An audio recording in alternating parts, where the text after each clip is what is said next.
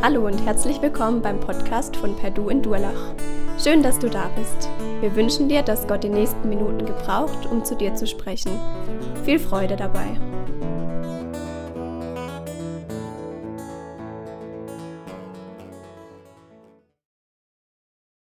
Kurze Vorbemerkung. Ich habe heute keine Präsentation mitgebracht, weil ich dachte, diese Geschichte passt nicht auf diese kleine Leinwand.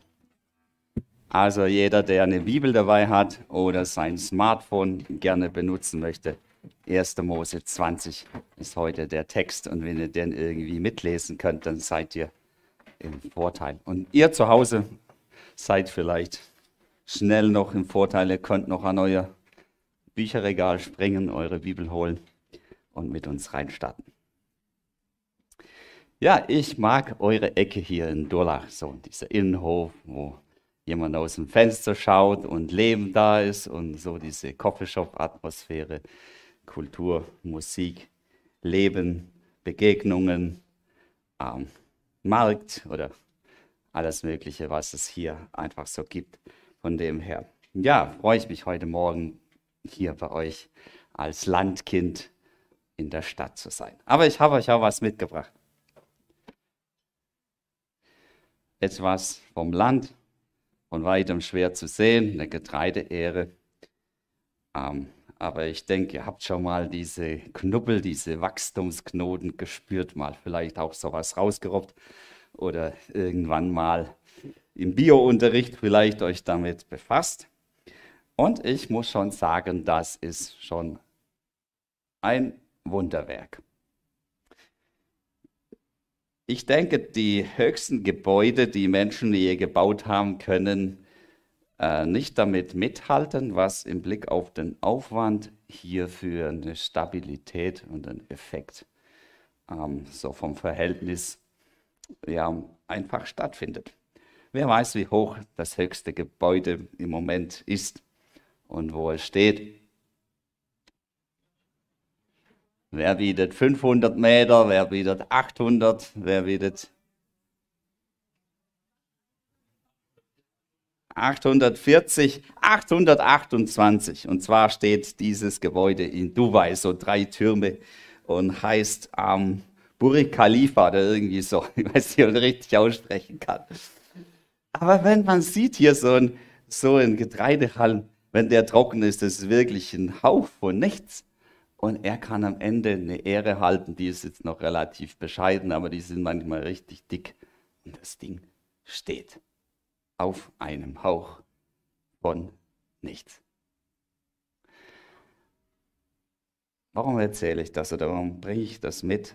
Weil ich den Eindruck habe, wenn Gott in ein Leben von einem Menschen hineinkommt, seine Gegenwart reingibt, die Beziehung zu ihm schenkt, dann entstehen immer wieder solche Wachstumsknoten, die eigentlich unser unscheinbares Leben irgendwie dem eine Stabilität geben und uns wachsen lässt, bis am Ende ein Segen entsteht, etwas, was es in die Ewigkeit reinschafft. Es bleibt. Und selbst wenn wir keine oder selbst ein Elon Musk, der irgendwelche neue Autos erfindet und keine Ahnung, wo überall in der Welt fährt, hat am Ende so von sich aus nicht das da oben, dass er was in die Ewigkeit bringen kann.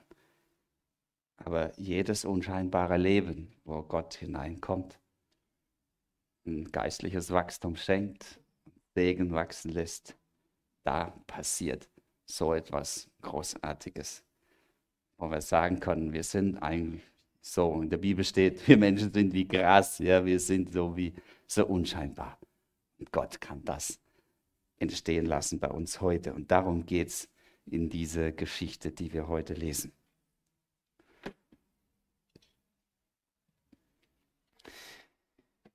Ich lese aus dem ersten Buch Mose, Kapitel 20, wie schon gesagt. Und da geht es darum, dass Abraham eigentlich einen schwachen Moment hat. So ist auch der, das Predigtthema heute überschrieben. Gesegnet, um Segen zu sein. Ein schwacher Moment. Abraham zog südwärts in den Negev und lebte eine Zeit lang zwischen Kadesh und Schur, bevor er sich in der Stadt Gera niederließ. Den Leuten dort erzählte er, dass seine Frau Sarah seine Schwester sei. Und so ließ der König von Abimelech von Gera Sarah in seinen Palast holen. In der Nacht erschien Gott Abimelech im Traum und sagte zu ihm, du musst sterben, denn die Frau, die du dir genommen hast, ist verheiratet. Da Abimelech jedoch noch nicht mit Sarah geschlafen hatte, entgegnete er, Herr, willst du sogar einen Unschuldigen töten? Abraham sagte zu mir, sie ist meine Schwester, und sie selbst bestätigte, ja, er ist mein Bruder. Ich habe mit reinem Gewissen gehandelt. Ja, ich weiß es, antwortete Gott. Deshalb habe ich dich auch davor bewahrt, gegen mich zu sündigen, und ließ es nicht zu, dass du sie berührst. Schick sie jetzt zu ihrem Mann zurück, denn er ist ein Prophet. Er wird dann für dich beten, so bleibst du am Leben. Wenn du sie aber nicht zu ihm zurückschickst, wirst du und alle deine Angehörigen sterben. Am nächsten Morgen stand Abimelech früh auf und ließ alle seine Leute zu sich kommen. Als er ihnen berichtete, was vorgefallen war, bekamen sie große Angst. Da ließ Abimelech Abraham rufen. Warum hast du uns das angetan, wollte er wissen. Was habe ich dir getan, dass du über mich und mein Volk so eine schwere Schuld bringst? So etwas darf man nicht tun. Was hast du damit beabsichtigt? Abraham antwortete, ich glaubte, die Bewohner dieser Stadt hätten keine Ehrfurcht vor Gott. Ich befürchtete, sie würden mich wegen meiner Frau töten. Übrigens ist sie tatsächlich meine Schwester. Wir haben beide denselben Vater, aber verschiedene Mütter. Und ich habe sie geheiratet. Als Gott mich aus meiner Heimat in die Fremde schickte, bat ich sie. Tu das mir zuliebe, gib dich überall, wo wir auch hinkommen, als meine Schwester aus. Soweit mal. Das ist schon eine finde ich, sehr kuriose Geschichte. Da hat der 99-jährige Abraham tatsächlich Angst, wovor? Dass ihm jemand seine über 80-jährige Frau ausspannt. Und ihn dazu ermordet, ja. Also, na, dass dann am Ende wirklich der König dort die Sarah begehrt hat, zeigt ja, dass sie wirklich mit über 80 noch sehr gut ausgesehen hat. Und wahrscheinlich würden sie heute viele Frauen beknien, um ihr Schönheitsgeheimnis zu verraten, dass sie mit 80 noch aussieht wie mit 40. Und irgendeine graue Lady muss sie schon irgendwie gewesen sein. Sie muss etwas gehabt haben, warum sie Aufsehen erregt, warum die Köpfe sich nach ihr drehen. Aber jetzt, jetzt ist das ja, was immer passiert hat, äh, immer, immer funktioniert hat, dass es doch danach nicht schief ging, wirklich schief gegangen. Der Spaß ist vorbei. Abraham hockt allein mit Hagar und Ismael zu Hause und Sarah wie in so einem goldenen Käfig tatsächlich im Harem von diesem König von Gera. Getrennt. Und keiner weiß, was als nächstes passiert. Was haben sie wohl gedacht? Gott hatte sie doch erst besucht und hatte ihnen gesagt, dass sie einen gemeinsamen Sohn bekommen werden. Ja, mit dem Gott den Segen in diese Welt hineinbringt. Durch dich werden gesegnet werden alle Geschlechter auf Erden. Und jetzt die Ehe kaputt. Eine Frage an dieser Stelle ist, was hat dazu geführt, dass Abraham so krachend gescheitert ist? In diesem Alter muss man dazu sagen, ne? nicht so irgendwie als jung, äh, irgendwie, keine Ahnung, gedankenlos, sondern in diesem Alter, ich sage mal, der Schwabe müsste schon doppelt klug sein. Ja?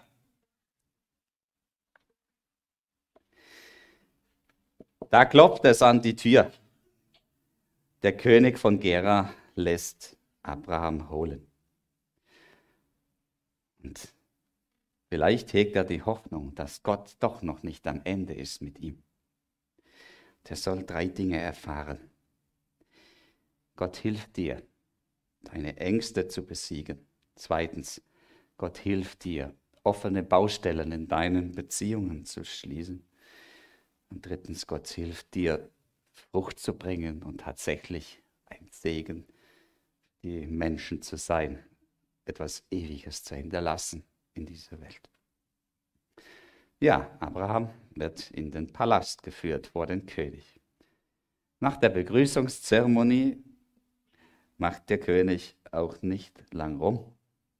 Erzählt ihm, dass Gott in der Nacht zu ihm gesprochen hat, und zwar ziemlich direkt. Und der Abraham, der muss solche Augen gemacht haben. Vielleicht hat er überhaupt nicht gedacht, dass Gott sich für ihre Ehe, für ihr, für ihr gemeinsames Leben überhaupt interessiert. Und vielleicht haben wir oft auch nicht den Eindruck, dass Gott das irgendwie wichtig sein könnte, wie wir miteinander unterwegs sind. Wo doch viele so, naja, manchmal nicht so vielleicht hochtrabend und rühmlich daherkommen. Sieht, wie Gott sich schützend vor ihre Ehe stellt und diesem König so richtig eine vor dem Bug haut und sagt, wenn du diese Frau nicht heimschickst, ich mache euch alle kurz und klein. Du schon mal gedacht, dass deine Ehe oder eure Ehe oder Ehen überhaupt Gott so wichtig sein können, dass es sich so dafür, dass er dafür kämpft? Er sich mit ganzer Macht vor euch stellen will und alles dafür tun. Und da sieht Abraham, Gott hilft ihm. Oder Gott hilft dir, deine Ängste zu besiegen. Wenn Gott selbst dann, wenn alles schiefgegangen ist, noch die, die Sache retten kann, wenn er dann die Macht hat, noch einem König deine Frau aus dem Harem zu holen, rauszuholen, wo eigentlich keine mehr rauskommt, wenn sie mal da ist, ja, da kannst du mit den Ohren wackeln und machen, was du konntest du machen, was du willst. Da hast du keine Frau mehr rausgekriegt. Und Gott holt seine Frau raus und tut alles. Ja, sogar sagt er, die, ihr Leben habt ihr verwirkt, wann ihr diese Frau nicht zurückgebt. Da merkt Gott, äh, Abraham, eigentlich hätte ich Gott vielleicht ein bisschen früher vertrauen können. Ich hätte nicht diese Haltbarkeit sagen müssen. Aber blenden wir nochmal ein Stück zurück. Warum, warum hat er denn vielleicht solche Angst gehabt? Wer in seiner Bibel schauen kann, sieht, welche Geschichte da eigentlich davor steht. Worum geht es denn da im Kapitel davor?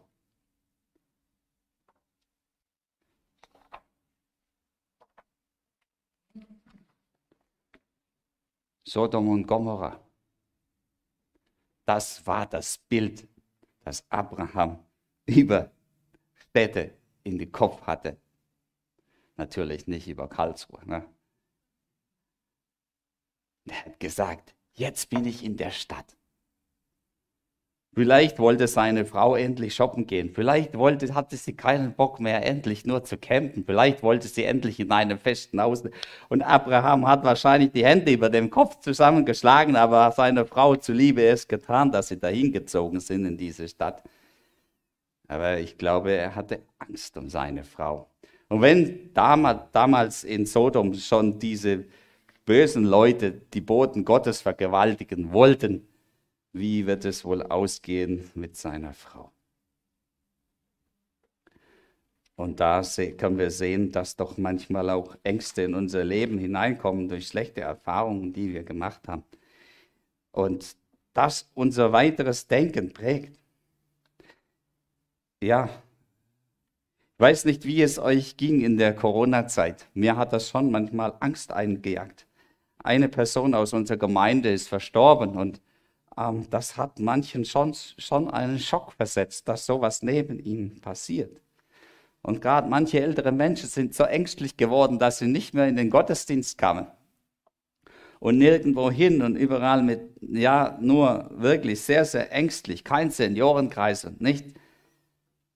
Und dann letztens ging auch durch eine Familie Corona durch. Und der Opa ist Lungen- und Herzkrank. Und dann hat es die Oma eben auch gehabt. Ich dachte, wann wird wohl die nächste Beerdigung sein? Die Leute haben gebetet für diesen Mann. Und er hat kein Corona bekommen. Oder wir hatten die ähnliche Situation. Unser Sohn macht gerade seine Realschulprüfung. Wir alle durch Corona durch und er eine Woche vor der Prüfung. Gott, was wird das werden? Ich werde krank, bestimmt. Jetzt sind alle krank geworden und dann wird es mich gerade vor der Prüfung erwischen. Ich sage, hey Tim, wenn Gott will, dass du die Prüfung schreibst, dann wirst du sie auch schreiben und du wirst gesund bleiben. Wir beten jetzt dafür. Siehe da, er hat Mathe geschrieben, er hat Deutsch geschrieben. Und so Gott will, wird er auch die nächsten zwei Wochen die anderen Fächer auch schreiben. Wir sehen, hey, wenn Gott mit seiner Macht hineinkommt, dann kann Corona kommen oder solche Dinge, wo du eigentlich weißt, hey, da kannst du jetzt nicht daran vorbeikommen. Alle haben, kriegen es oder die meisten, wenn dann nicht gerade Blutgruppe 0 oder irgendwie so was Besonderes passiert. Oder auch, ja, vielleicht jagen dir Unwetter auch Angst ein und gerade ist es auch nicht so ohne. Aber hey, hat Jesus nicht Stürme gestillt? Denn gestern ähm, davor gestern noch in den Schwarzwald gefahren, als gerade dieses Gewitter anfing. Ich dachte, wie werden wir wohl den Oppenauer Steig hochkommen? Ja, und Gott hat uns bewahrt auf unserem Weg. Natürlich machen wir auch die Erfahrung, wo wir durch Leid gehen, wo wir auch Krankheit, Not und Tod erleben. Aber selbst da erleben wir, dass Gott uns nicht alleine lässt. Auch da, wo wir durch die niedrig und Widrigkeiten dieser Welt müssen und wo wir teilhaben an dem Gefallensein dieser Schöpfung. Ja, manchmal rede ich auch mit meinem 17-jährigen Sohn über seine Zukunft und manchmal denke ich, hm, wie kriegen wir es hin, dass er Mut hat, ins Leben hinaus zu starten, dass er sagen kann, hey, ich habe Bock auf mein Leben, wo doch so vieles so schwierig aussieht mit Umwelt und wann kommt die nächste Pandemie und keine Ahnung, wie wird es wirtschaftlich weitergehen und äh, Inflation, keine Ahnung. Also ich will auch mal ein Haus bauen, wie kriege ich das hin? Und Pläne haben für mein Leben. Das hat mich schon auch an Daniels Freunde eigentlich erinnert. Da hat der Nebukadnezar den Ofen angeheizt. Er hat gesagt, euch junge Leute, ich hau euch da rein, wenn ihr nicht dieses mein Bild anbetet. Also was für eine Perspektive für jungen Menschen, verbrannt zu werden bei lebendigem Leib. Da müsste doch wohl oder Angst sagen, ja, ja, ja, ich mach schon, was du sagst. Sagen die Jungs. Siehe, unser Gott, den wir verehren, kann uns erretten aus dem glühenden Feuerofen. Und auch aus deiner Hand, o oh König, kann er erretten. Und wenn er es nicht tut, so sollst du dennoch wissen, dass wir deinen Gott nicht ehren und das goldene Bild, das du hast, aufrichten hast, nicht anbeten werden. Geradezu rotzfrech, oder?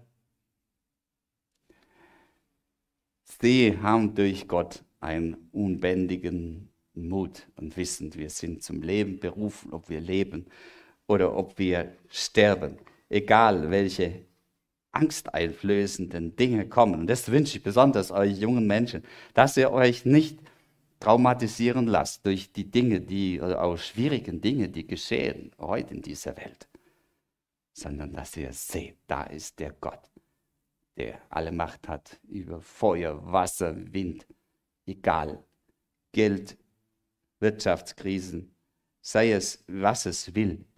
Er ist in der Lage, dich durchzubringen dein Leben zu segnen und genau das zu tun, dass etwas bleibt von deinem Leben in der Ewigkeit und dass du sagen kannst, es hat sich gelohnt, dass ich in dieses Leben bestattet bin. Also, gib der Angst nicht die Macht über dein Leben, sondern gib Gott die Macht über dich. und glaube ihm, dass er dir Zukunft gibt. Ja, und das merkt der Abraham da vor dem König, dass er Gott vertrauen kann und dass wir Gott vertrauen können, egal ob wir 12, 19 oder 99 sind, egal. Und besonders sind ja vielleicht wir Mitläufer oder so ein bisschen Älteren, die größere Zweifler als die Jugendlichen. Habe ich nicht recht? Glaube ich, wir brauchen manchmal nochmal so einen Boost zu sagen, hey, und jetzt mach neue ganze Sache mit Gott und vertraue ihm wirklich in deinem Leben und geh weiter mit ihm. Schritte, die Frucht bringen und die etwas bewirken und hab Mut mit Gott loszuziehen. Ja, und dann muss Abraham noch was weiteres eigentlich bekennen über seine Frau. Übrigens ist sie tatsächlich meine Schwester. Wir haben beide denselben Vater, aber verschiedene Mütter, und ich habe sie geheiratet. Als Gott mich aus meiner Heimat in die Fremde schickte, bat ich sie, tu das mir zuliebe, gib dich überall, wo wir auch hinkommen, als meine Schwester aus. Weiß nicht, aber könnte sein, dass da ihm das erste Mal aufgefallen ist, was er eigentlich für ein Bockmist gemacht hat, dass er seine Frau darum gebetet hat. Tu mir dies zuliebe, steht hier noch. Was für eine Liebe, wenn du als Frau nicht mal sagen darfst, wer dein Mann ist. Welche Hintertür hat sich dieser Abraham da denn offen gelassen? Und tatsächlich, sie war ja da seine Schwester gewesen. Und wohl ist ihm in diesem Moment bewusst geworden, dass er eigentlich mit seiner Frau wirklich nur eine halbe Sache gemacht hat in ihrer Beziehung. Das mit 99.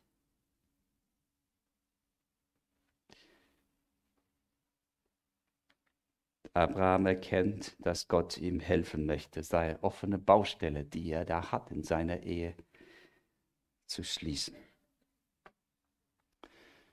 So kann es wirklich sein, dass sich mitten im Leben Baustellen auftun, die wir gar nicht gesehen haben, wo wir denkt, gedacht hätten, das wäre ja eigentlich alles klar.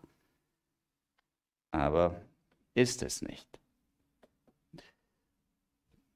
Meine Frau und ich haben erst letztens festgestellt, dass wir schlecht sind in Konflikte lösen. Dass uns das, wenn wir wirklich in schwierige Situationen kommen und um die Ohren fliegt. Dass wir da stecken bleiben, wenn wir das nicht ändern. Und das, ja, nach 22 Jahren Ehe. Wir sagen, hätte uns auch ein bisschen früher auffallen können, dass wir uns vielleicht damit beschäftigen sollen. Und heute würde ich meine Frau und mich zusammen auf ein Ehevorbereitungsseminar schicken und sagen, hey, da hätten wir das eigentlich gleich merken können, was unsere Familiengeschichte ist, wie wir mit Konflikten umgehen, was wir für Persönlichkeiten sind. Hätten wir uns vielleicht viel sparen können. Aber ja, ich bin nicht 99, sondern 49. Es ist immer noch nicht zu spät, dass Gott etwas verändert in unserem Leben. Und Gott sagt, ich will dir helfen, deine offenen Baustellen zu schließen in deiner Beziehung. Auch wenn es vielleicht ja, so eine Krise braucht. Aber wenn diese Krise dann nachher solch einen Wachstumsknoten gibt, dann gibt er wirklich neue Stabilität. Und es kann Wachstum geschehen, dass auch da aus einer Ehe wirklich am Ende ja, Frucht entsteht dass da etwas wirklich passiert. Und ich hatte auch letztens eine, ein junges Pärchen zum Traugespräch gehabt.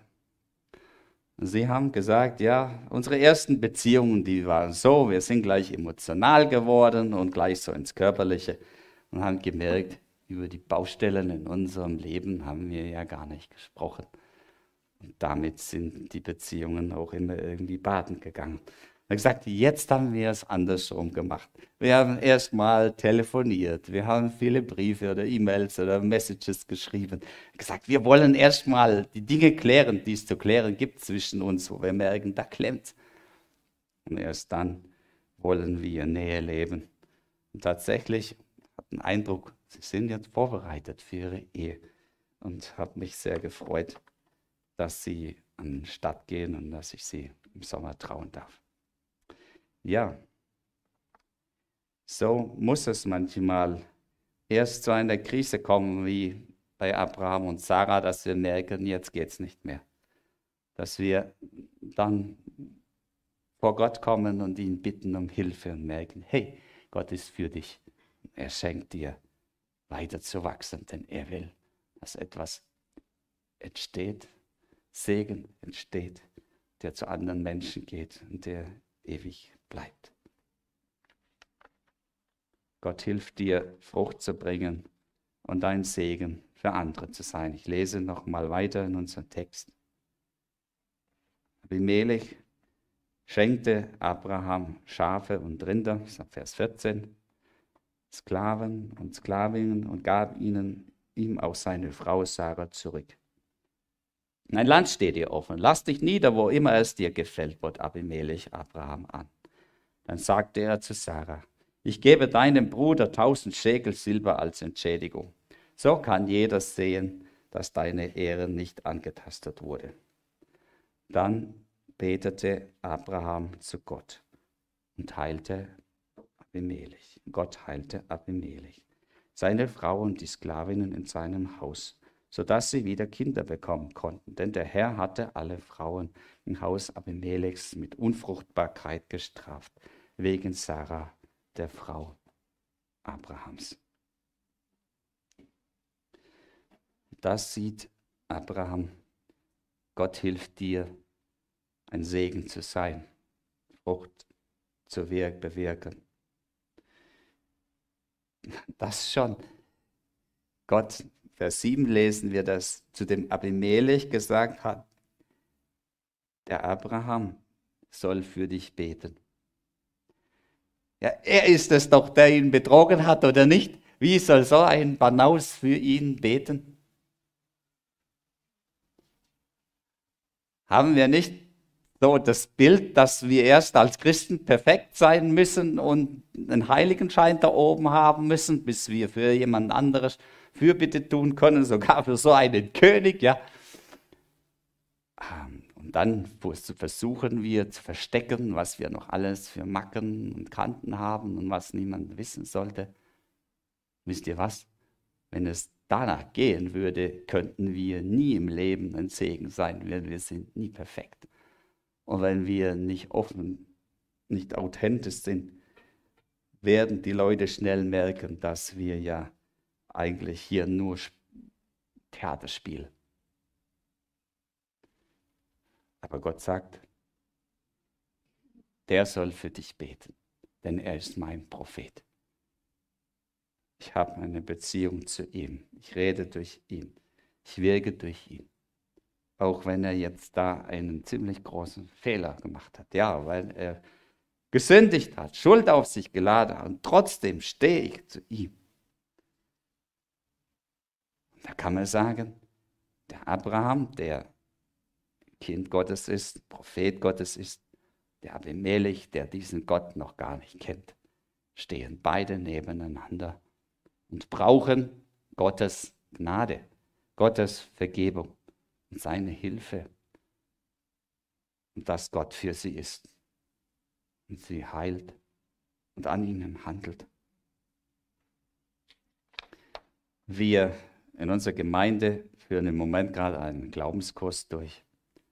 Und es ist total spannend, mit diesen Leuten unterwegs zu sein und miteinander auch über die Herausforderungen des Lebens zu sprechen, unsere Ups und Downs und was Gott darin tun möchte, wie er uns begegnet. Ja, nächsten Freitag werden wir über das Gebet sprechen. Ich bin schon total gespannt, wie, wie wir da miteinander ins Gespräch kommen und wie wir nebeneinander vor Gott stehen dürfen. Die, die ihn kennen, die wir seine Gnade brauchen und diejenigen, die erst gerade ihn kennenlernen.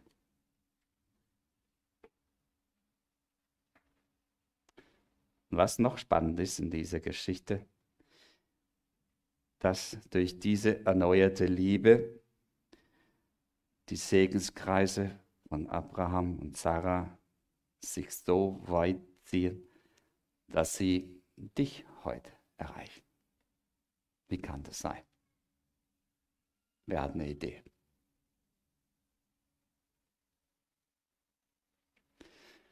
Wir das nächste Kapitel aufschlagen, dann sehen wir, dass plötzlich jetzt Isaac geboren wird. Nächste Kapitel, Überschrift, die Geburt von Isaac. Ihre Ehe wurde heil, dadurch, dass jetzt Abraham eindeutig wurde in seiner Liebe. Da hat Gott den nächsten Schritt geschenkt, dass sie jetzt dieses gemeinsame Kind zur Welt bringen durften. Generationen, Generationen, Generationen später wird Jesus geboren. Aus seinem Stamm. Und er erreicht dein Herz heute. Und da erfüllt sich dieses Wort, das Gott zu Abraham gesagt hat. Durch dich sollen gesegnet werden alle Völker, alle Menschen. Und so erreicht das, was bei Abrahams Leben geschehen ist. Die Frucht, dich, der Segen Gottes. Ich beanspruche nicht, dass mein Leben solche Kreise zieht, so groß wie, wie Abraham, dass es die ganze Menschheit erreicht, das äh, nicht, aber wir dürfen den Anspruch haben, dass da, wo Gott in unser Leben wirkt, wo wir es zulassen, dass er unsere Ängste besiegt, wo wir es zulassen, dass er uns hilft, unsere Baustellen in unserem Leben, Beziehungsbaustellen, egal ob zu Ehepartner oder Eltern oder zu sich selber vielleicht sogar zu meiner eigenen Person zu schließen, dass da ich weitergeführt werde, Segen zu wirken für andere Menschen. Abraham hat sich darauf eingelassen.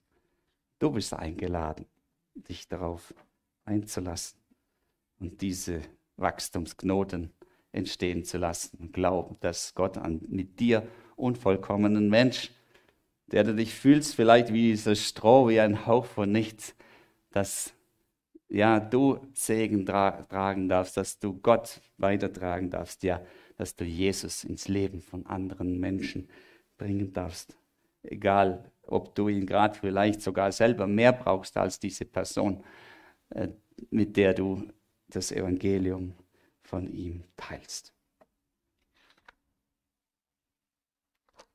Ja, und wenn du gerade in diesen nächsten Tagen so ein Getreidefeld siehst, dann denke zurück an diese Geschichte, dass Gott ja größer ist als deine Ängste, dass Gott größer ist als deine Baustellen, die du hast in der Beziehung zu dir, zu anderen.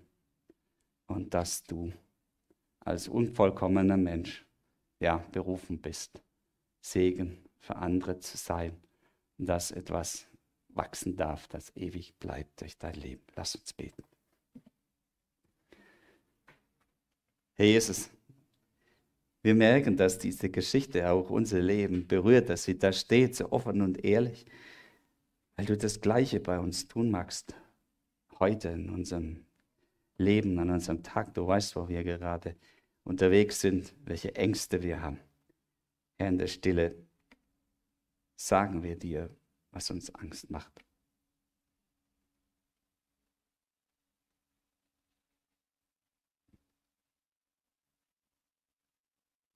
Herr, stille unsere Stürme, lass uns neu ja, groß werden, dass du die Stürme stillst, egal ob äußerlich oder innerlich, dass du alle Macht hast, für uns einzustehen, Herr Jesus, und dass wir durch dich zum ewigen Leben berufen sind.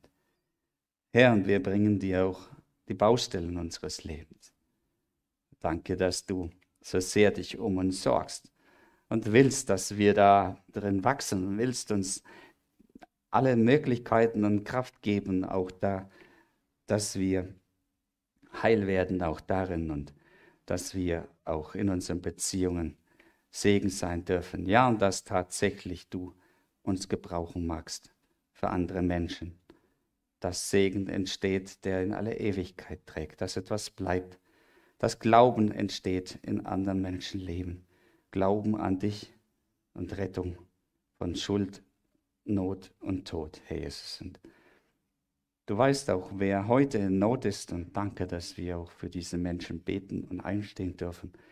Besonders beten wir heute für die Menschen in der Ukraine und bitten dich, dass du ihnen hilfst und dass du ihr Leben beschützt und dass du auch dich als der Lebendige ihnen zeigst, den sie in ihrer Not anrufen können.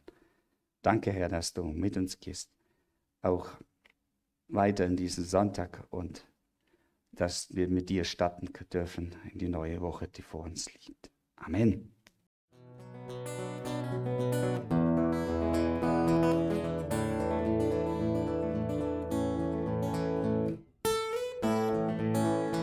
Wir hoffen, der Podcast hat dir weitergeholfen.